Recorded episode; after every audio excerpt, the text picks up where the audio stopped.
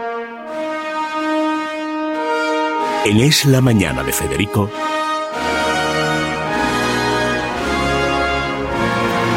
Preguntas a la historia con César Vidal y Federico Jiménez Los Santos.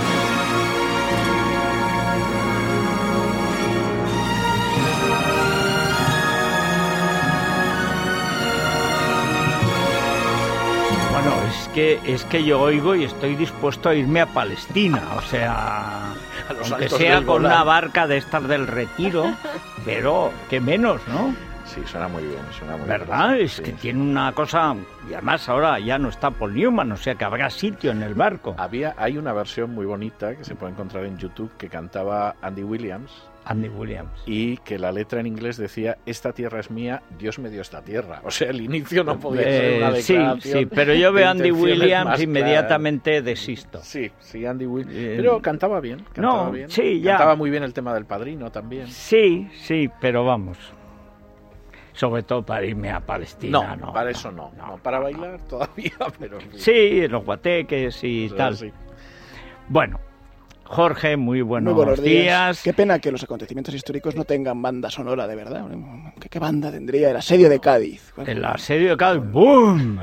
Bueno, y ha quedado con las bombas que tiran Sí, los que fanfarrones, verlo, se sí. hacen las gaditanas, tirabuzones. Algunos, algunos sí tienen música, la Sí, la- marsellesa, por claro, ejemplo. Sí. o las marchas Y la Carmañol. La Carmañol, o sea, que algunos eso, sí, pero... La Carmañola, que decían. Y luego, por ejemplo, este fin de semana, la Internacional, que ya no la canta casi, Dios, nadie, casi nadie. excepto los que deberían callarse. Elena Valenciano, que estuvo a punto de hacer estallar la chaqueta, porque hizo...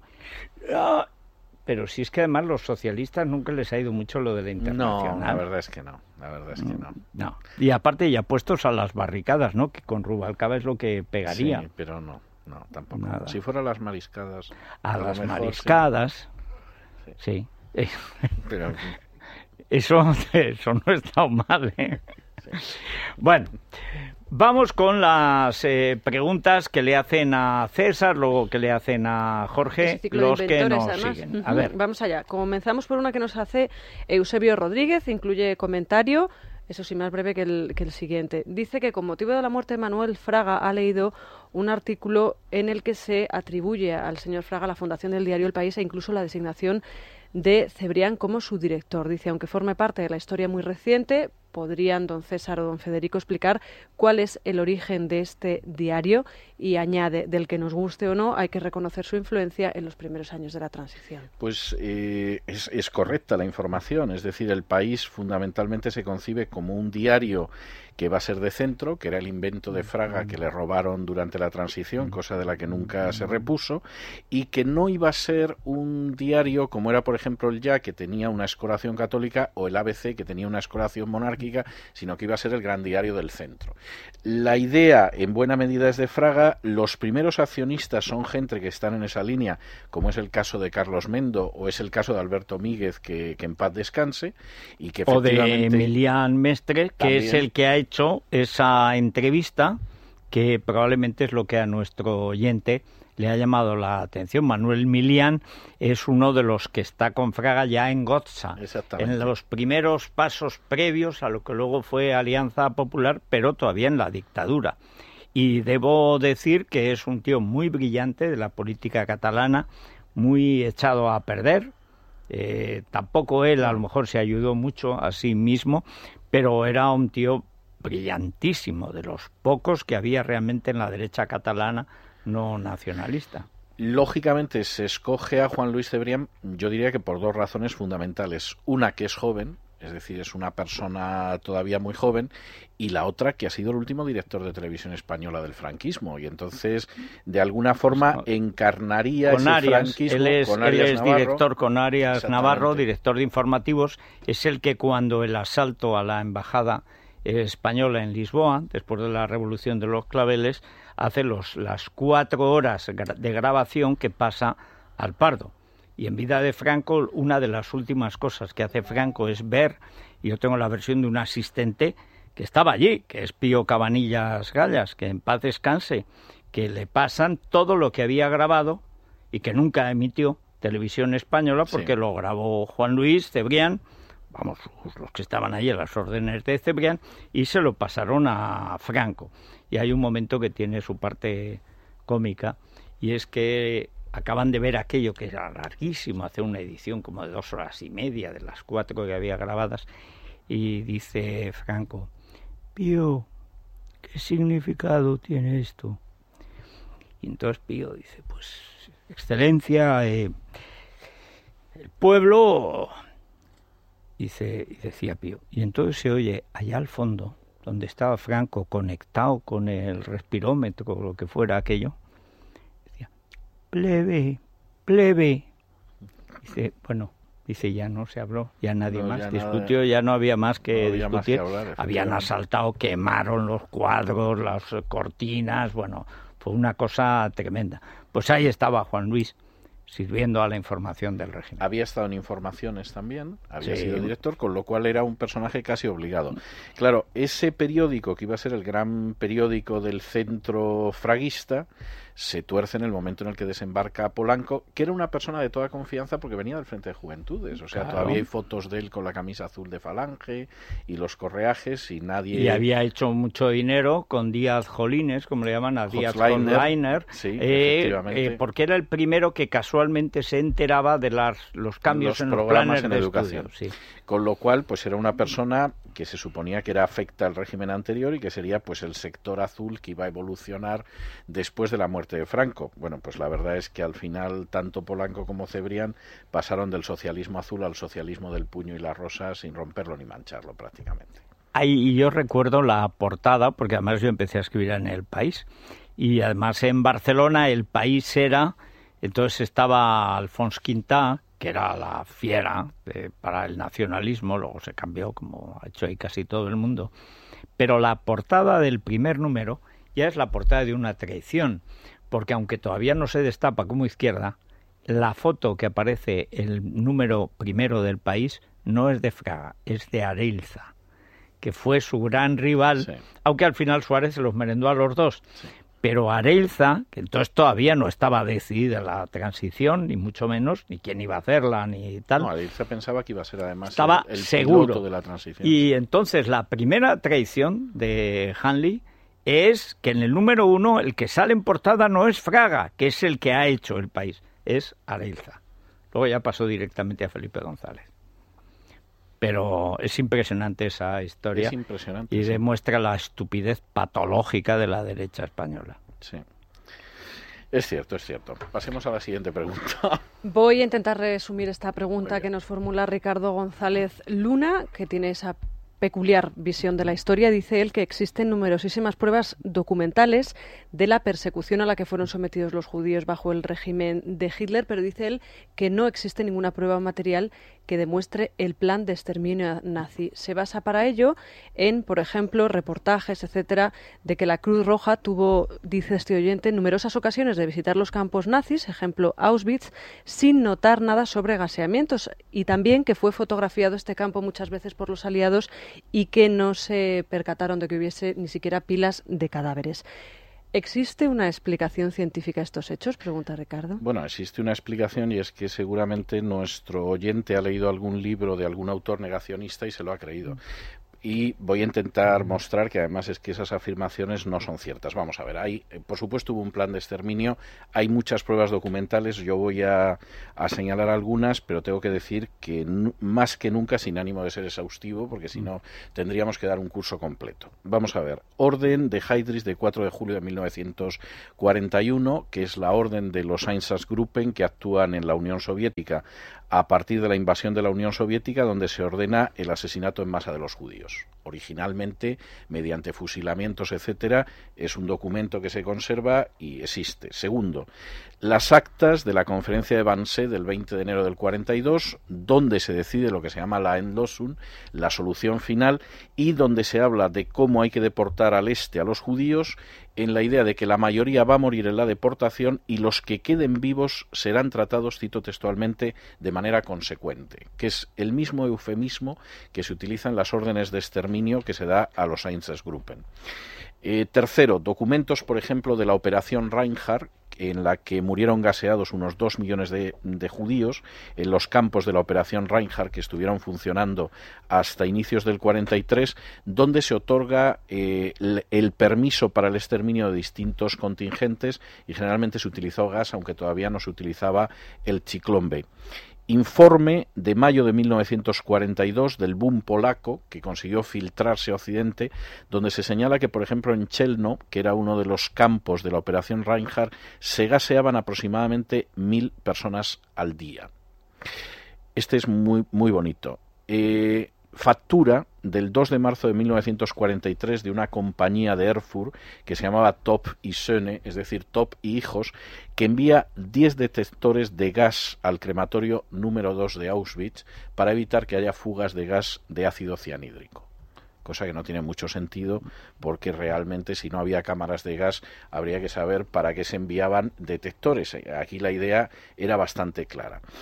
Hay un informe, más o menos en esas fechas, del Departamento de Estado de Estados Unidos de agosto del 42, donde se hace también referencia al hecho de que se está utilizando el gas para asesinar masivamente y son informes que proceden todavía de Suiza.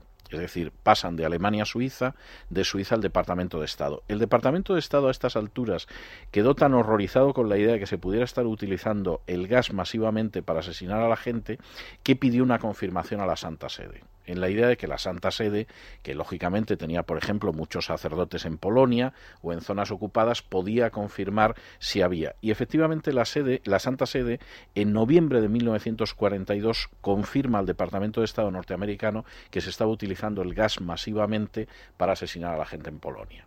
Es decir, eh, de esto se podía hablar más o menos, pero a finales del 42 lo sabían los aliados, lo sabía la Santa Sede y lo sabía el gobierno español, que por cierto los informes prefirió eh, no hacer referencia a ellos, aunque es posible que influyeran en el hecho de que se empezara a dejar pasar judíos por territorio español a partir de inicios del 43. En noviembre del 42 también, la Cruz Roja ya sabe que hay un plan de exterminio y concretamente hay una entrevista del doctor Karl Burjar, que era un miembro importante de la Cruz Roja, con el representante diplomático de Estados Unidos en Suiza, en, en, el que le dice que hay un plan para exterminar físicamente a todos los judíos europeos. Y le cita como fuentes dos altos funcionarios de Berlín. Es decir, eso de que la Cruz Roja no sabía nada, no, la Cruz Roja lo sabía y la Cruz Roja hizo lo que pudo en el sentido de intentar que, por ejemplo, las condiciones de los presos de guerra no fueran muy malas. El problema es que el Reich permitía a la Cruz Roja actuar relativamente, pues por ejemplo, con pilotos aliados eh, fundamentalmente norteamericanos e ingleses en campos alemanes y había otros campos a los que no se podía acceder. Pero hay sobre todo un documento, y estoy hablando de la primera parte de la guerra, que es absolutamente decisivo, que es el informe Korger. El doctor Korger era el jefe de estadística de las SS y redacta un informe a inicios del año 43 de 16 páginas que nos ha llegado al menos en dos copias. El 23 de marzo del 43 se lo envía a Rudi Brandt, que era el secretario de Heinrich Himmler, que era el Reichsführer de las SS, y le detalla el número de judíos que se han exterminado hasta entonces. Este informe Hitler tuvo acceso a él porque una de las copias que nos ha llegado está escrita en la máquina de escribir de caracteres grandes de Hitler. Es decir, Hitler tenía problemas para leer sin gafas, pero era muy coqueto y entonces obligaba a que los informes que le dirigían se escribían en una máquina de escribir de caracteres grandes de tal manera que él los podía leer sin tener que ponerse gafas. Y concretamente se conserva esa copia. En ese informe, hacia el final, Korger señala que cuando los nazis habían llegado al poder había en Europa unos 10 millones de judíos y que a esas alturas, es decir, a inicios del 43, se han deshecho ya de 4 millones. Es decir, el plan de exterminio existía, evidentemente llevaban la contabilidad, eh, llevaban la contabilidad bastante justa y de hecho las órdenes en la medida de lo posible existieron. Ahora, junto con esto, sí es verdad que los campos de exterminio estuvieron en zonas que por desgracia después cayeron bajo dictaduras comunistas, pero es un absoluto invalida que previamente los nacionalsocialistas alemanes exterminaran a judíos en Polonia, fundamentalmente en Polonia, porque era una zona eh, bastante dada al exterminio ni queda invalidado el hecho de que volaran las cámaras de, gas de Auschwitz por el hecho de que las cámaras existieron y que hay toda una documentación sobre las cámaras de gas. Por ejemplo, es muy interesante cómo a la hora de hablar de lo que son las duchas y las cámaras de gas en la documentación alemana se utilizan términos distintos porque sabían perfectamente las cámaras que se utilizaban para duchar a la gente y las cámaras en las que se utilizaba el gas. Y al mismo tiempo compraban detectores de gas porque existía el temor de que hubiera un escape de gas que tuviera malas consecuencias para los verdugos o, por ejemplo, iba aumentando el número de crematorios porque la velocidad con la que se enseñaba a la gente en las cámaras de gas en Auschwitz era creciente. Es decir, en su momento de mayor rendimiento, en Auschwitz se estaba asesinando diariamente en las cámaras de gas poco menos de 5.000 personas al día. Pero quiero decir que esto es algo que está extraordinariamente documentado. Y voy a concluir solo con un dato, que además es un dato que me afecta a mí como, como investigador histórico. En el año 95, inicios del 95, finales del 94, yo estaba escribiendo mi historia del Holocausto y recuerdo que estaba sentado en la mesa del salón en la casa donde yo vivía en Zaragoza entonces y tenía una calculadora a mano izquierda y a mano derecha tenía los informes de los Einsatzgruppen que actuaron en la Unión Soviética exterminando judíos porque era lo que se dedicaban específicamente durante toda la primera parte de la invasión. Eh, yo recuerdo que iba pasando informes, no tenemos todos, pero tenemos casi todos, y iba al mismo tiempo eh, punteando las cantidades de judíos según esos informes que habían sido fusilados. A finales del año 41, y la invasión se produjo a mediados de julio del 41, la cifra que yo tenía, y recuerdo no se me olvidará nunca, cuando yo me vuelvo después de puntear todos, era eh, ligeramente superior a 900.000 asesinados. Es decir, la documentación es una documentación masiva, extensa y, detalladísima, aunque sí es cierto que buena parte de la documentación las autoridades nazis intentaron destruirla, que en Auschwitz, ante el avance del ejército rojo, volaron las cámaras de gas, etcétera, pero lo cierto es que la documentación es absolutamente implacable y en este sentido ni es verdad que lo ignorara la Cruz Roja, ni es verdad que lo ignorara la Santa Sede, ni es verdad que lo ignoraran los aliados, ni cosa parecida. A finales del 42 lo sabía prácticamente todo el mundo, aunque es posible que hubiera civiles alemanes que a lo mejor lo ignoraran, o hubiera británicos que no lo supieran, o cosas por el estilo. Pero yo creo que la cosa es en ese sentido bastante A mí hay algo que me preocupa y es como hay gente que a sabiendas de que están mintiendo, quieren sostener no se sabe muy bien qué, porque a mí me gustaría saber eh, qué sostienen los que niegan la evidencia de que mataron a seis millones de judíos. O sea, hace falta tener una enfermedad moral muy grave, pero muy grave, es decir, ser verdadera gentuza. Porque una cosa es decir, bueno, pues los míos hicieron eso mal, o es la guerra, o bueno, se podría haber hecho de otra forma. Y otra cosa es mentir, negar. Yo recuerdo en el Museo del Holocausto en Jerusalén que hay muchas imágenes sobre el gueto de Varsovia y el montoncito de de zapatitos y botitas de niño que fueron masacrados por ser judíos. O sea, cuando piense que los judíos, cuando el, el tío que nos hace esta pregunta, la gentuza vil que se empeña en negar lo que saben que es verdad, que piensen en los niños que fueron asesinados porque eran hijos de judíos. Ese es el racismo nazi. Racismo nazi no es matar a un banquero, a un comerciante, a un militar judío, no, no, el nazismo es matar a esos niños porque son hijos de judíos. Por cierto, hay un este sería otro documento, pero claro, es que esto sería para hablar horas y horas y semanas y semanas. Hay un documento del año 43 de Himmler en que él se reúne con los mandos de las SS y les explica por qué hay que asesinar a los niños. Entonces, sí, porque había, había resistencia. Claro, había resistencia, había quien decía, bueno, yo puedo entender que se, se mate a los varones mm. adultos, ¿no? Pero también a las y los niños. Y entonces él explica que hay que matar a los niños. Y hay una razón fundamental, y es que si esos niños sobreviven, el día de mañana se vengarán en nuestros hijos. Luego, no es por nada especial, pero hay que matar a los niños. Y, por cierto, además, ese es un discurso que está grabado y que le pudo costar la vida a Esper si se hubiera sabido que Esper estuvo en esa reunión. Luego Esper, cuando se descubrió que había estado en la reunión y ya había salido de la cárcel de Spandau y todo lo demás, siempre sostuvo que él estuvo al principio, se marchó al final y que no se enteró de la parte final del discurso y no hay manera de saberlo. Mm. Pero ese es un discurso que incluso está grabado, se conserva el texto. Eh, yo lo reproduzco además en, en mi libro del Holocausto, donde efectivamente se justifica el asesinato de los niños que de los seis millones y pico de judíos exterminados, un millón fueron niños. En fin, yo a este oyente, si lo es, Ricardo González Luna, le invito. Es más, le pagaría el viaje si tuviera remedio su alma, para que viera en el Museo del Holocausto, en medio del sonido y con los adoquines del gueto de Varsovia, para que viera ese montón de zapatitos de niños judíos asesinados.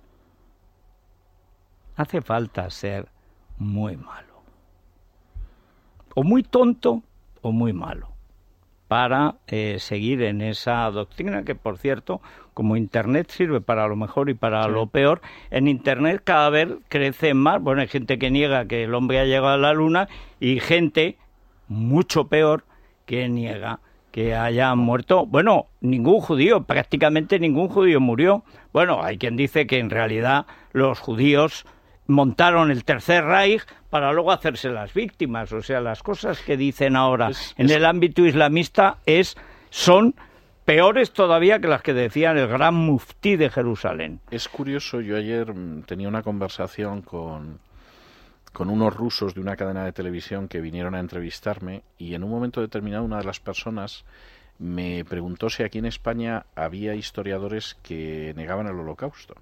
Digo, no, hasta ese extremo no hemos llegado. Y me dice, no, es que en Rusia sí los hay.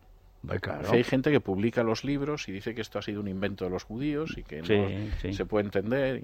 Y bueno, hay otros que niegan otras cosas, pero el holocausto de momento no hemos llegado a ese extremo. Bueno, el libro de César, por cierto, además el holocausto está en edición de bolsillo. Sí, de alianza.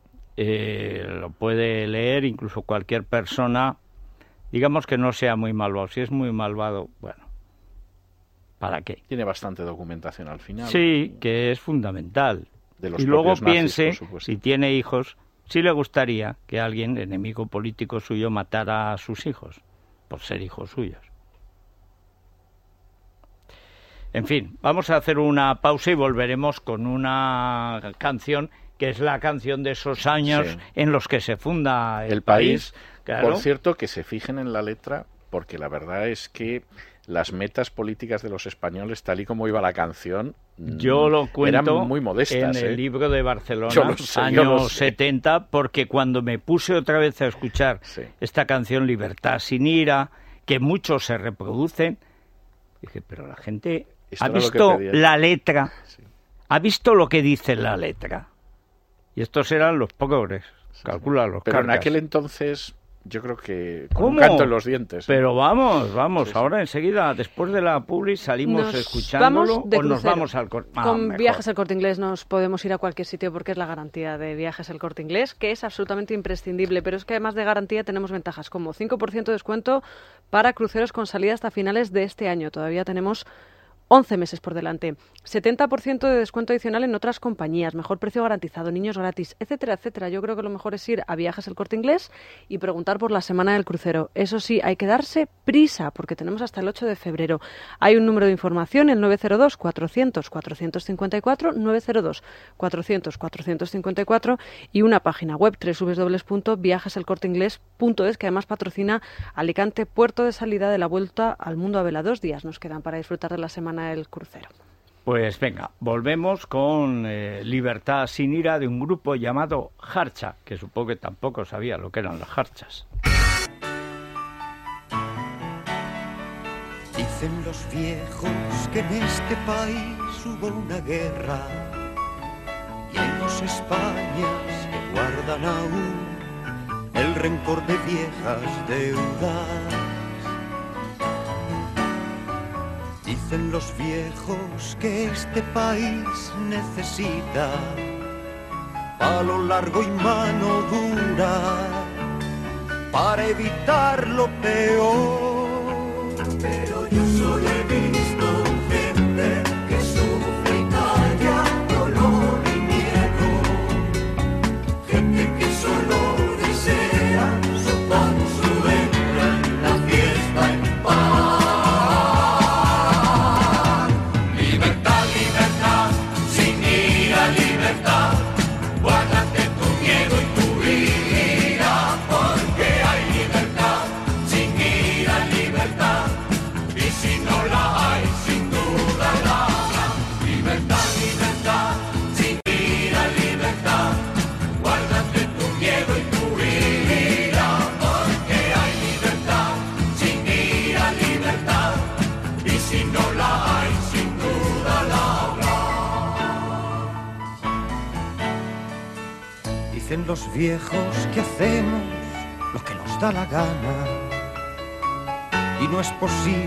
que así pueda haber gobierno que gobierne nada. Dicen los viejos que no se nos dé rienda suelta, que todos aquí llevamos la violencia flor de piel. Pero yo solo he visto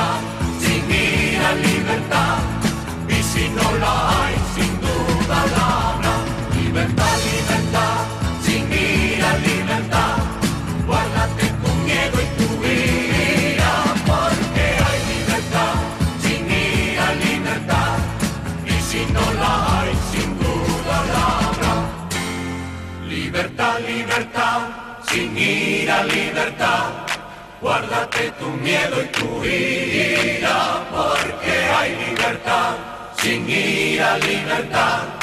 Y si no la hay, sin duda la habrá. Libertad, libertad, sin ir a libertad. Guárdate tu miedo y tu ira, porque hay libertad sin ir a libertad. Bueno, el programa... Solo quieren su pan, su hembra y la fiesta en paz. Yo creo que es una de las radiografías de la mentalidad española más Como certeras de todos los dijo el siglos. rey de los espárragos cojonudos. Sí, sí, sí. Válgame Dios, válgame un santo de palo, que decía el personaje de Valle Inclán. Y luego bueno, todo esta esto es la a los transición, viejos, ¿eh? Dice los viejos que por lo visto no estaban. Dice, yo solo he visto gente, por lo visto solo veían jóvenes. La España alegre y faldicorta que decía José Antonio. sí. Es que a la hora de la cursilería aquí, Sí, aquí, sí, en fin. está por todos los barrios, sí. Bueno, preguntas que le hacen a Jorge Alcalde en materia de inventos Sí, españoles. y es que seguimos repasando esa serie de grandes inventores españoles que no han tenido todo el reconocimiento que deberían. En este caso vamos a centrarnos, ¿verdad, Jorge, en Juan de la Cierva, el abuelo de don Ricardo, el inventor de ese autogiro que luego, sin embargo, ha servido para mucho, ¿verdad? Ha servido para mucho. Bueno, lo preguntaba la semana pasada un oyente por tres inventores, por Isaac Peral, Juan de la Cierva y Torres Quevedo, y decíamos, cada uno tuvo su, su, su puntito de mala suerte, su razón por la cual su invento, aunque fue mucho para su época, no ha pasado a los anales como el- lo más grande en su área de ingeniería. De Isaac Peral, bueno, pues las eh, conspiraciones políticas y las envidias, eh, que decíamos la semana pasada. De Torres Quevedo, veremos la semana que viene, pues un poco también su genio, un poco alocado y haber eh, realizado algunas innovaciones no muy, no muy sustentadas en la ingeniería de la época. Y de Juan de la Cierva, su muerte prematura. Eh, Juan de la Cierva muere con 50 años, fatídicamente en un accidente de aviación en un avión que le lleva de Londres a Ámsterdam y que se estrella poco no después, una no, en un autogiro, en un suya, aeroplano, sí, sí. se estrella poco después de, de- de despegar y aunque él ya había sentado las bases del autogiro, había patentado todos los mecanismos por los cuales después el helicóptero se podría desarrollar e incluso había creado dos compañías, la Autogiro Company en Inglaterra y la American Autogiro Company en Estados Unidos, pues no puede ver terminado su proyecto pues por este por este accidente. Ah, Juan de la Cierva era ingeniero de caminos, eh, nació en 1894 y en Murcia y desde muy pequeño es, queda impactado por los avances de la ingeniería aeronáutica. De hecho, él, en cuanto empieza ingeniería, lo primero que hace también es apuntarse a un curso de pilotos. En 1903, cuando los hermanos Wright presentan su primer aeroplano al público, llega la noticia a España, él le impacta mucho. Muy poquito después, en 1908 o en 1910, en febrero de 1910, se realiza en España el primer vuelo por un, con un aparato similar al aeroplano de los hermanos Wright y ahí está precisamente eh, Juan de la Cierva junto con otros dos compañeros de la Escuela de Ingenieros de Caminos, con Barcala y Díaz, que crean la empresa BCD, Barcala, Cierva y Díaz, dispuestos a emular a los hermanos Wright y generar también ellos, construir ellos también el primer aeroplano español. Lo hacen, lo hacen muy poquito después, todavía apenas recién terminada la carrera, el cangrejo es un biplano eh, muy rudimentario que realiza algunos vuelos eh, en Getafe y en Cuatro Vientos y después crean un triplano, un avión con tres, con tres planos de, de alas, que tiene la mala suerte de también estrellarse poco después de despegar sin causar la muerte del piloto, pero esto impacta mucho en Juan de la Cierva, que se empeña en construir un aparato que no le pase esto que no se caiga cuando deja de ser impulsado por las hélices del rotor y, y, de manera que inventa esta especie de torreta acoplada a un avión normal. El autogiro no es un helicóptero técnicamente, el autogiro es un avión, un avión similar a los aeroplanos, sin las alas fijas, que tiene en lugar de estas alas una torreta con un rotor que actúa de manera similar a los veleros que, que van planeando sin motor, de vuelo sin motor eh, hoy en día. Este rotor lo que hace es girar por el impulso del aire según va avanzando el autogiro, el autogiro se mueve por las hélices del morro de este, de este aparato. Totalmente sostenible. Claro, y cuando este aparato se mueve, el propio aire genera la sustentación en las alas del rotor, en esas aspas, e incluso aunque las hélices dejen de moverse y el aparato se quede quieto y caiga al suelo, esta sustentación permitirá que lo haga de manera muy lenta. No puede estar sostenido como hacen los helicópteros de hoy en día, pero lo hará de manera muy lenta y producirá un aterrizaje sencillo o un despegue vertical, que es lo que intentaba hacer Juan de la Cierva desde el principio. Genera varios prototipos de autogiro. El primero de ellos, en 1923, vuela apenas unos metros en Getafe. El segundo, que es el C2, ya llega desde el aeropuerto, el aeródromo de Getafe, el de Cuatro Vientos, y es una noticia mundial. Aparece en todas las revistas científicas de Occidente la invención del autogiro de la Cierva. Llama mucho la atención a la, al ejército de Inglaterra y de Estados Unidos, que lo contratan para ir diseñando mejoras en estos autogiros, el C3, el C4, el C6, que ya permite el primer vuelo eh, a larga distancia entre eh, Londres y París, el C8, que cruza el estrecho y llega a África, y algunos de esos aparatos que ven su autismo de fuego en 1934 en la llamada Revolución de Asturias. Allí se producen algunos bombardeos precisamente con aparatos ya herederos de esos primeros C2, C3 de, de la cierva, esos primeros autogiros.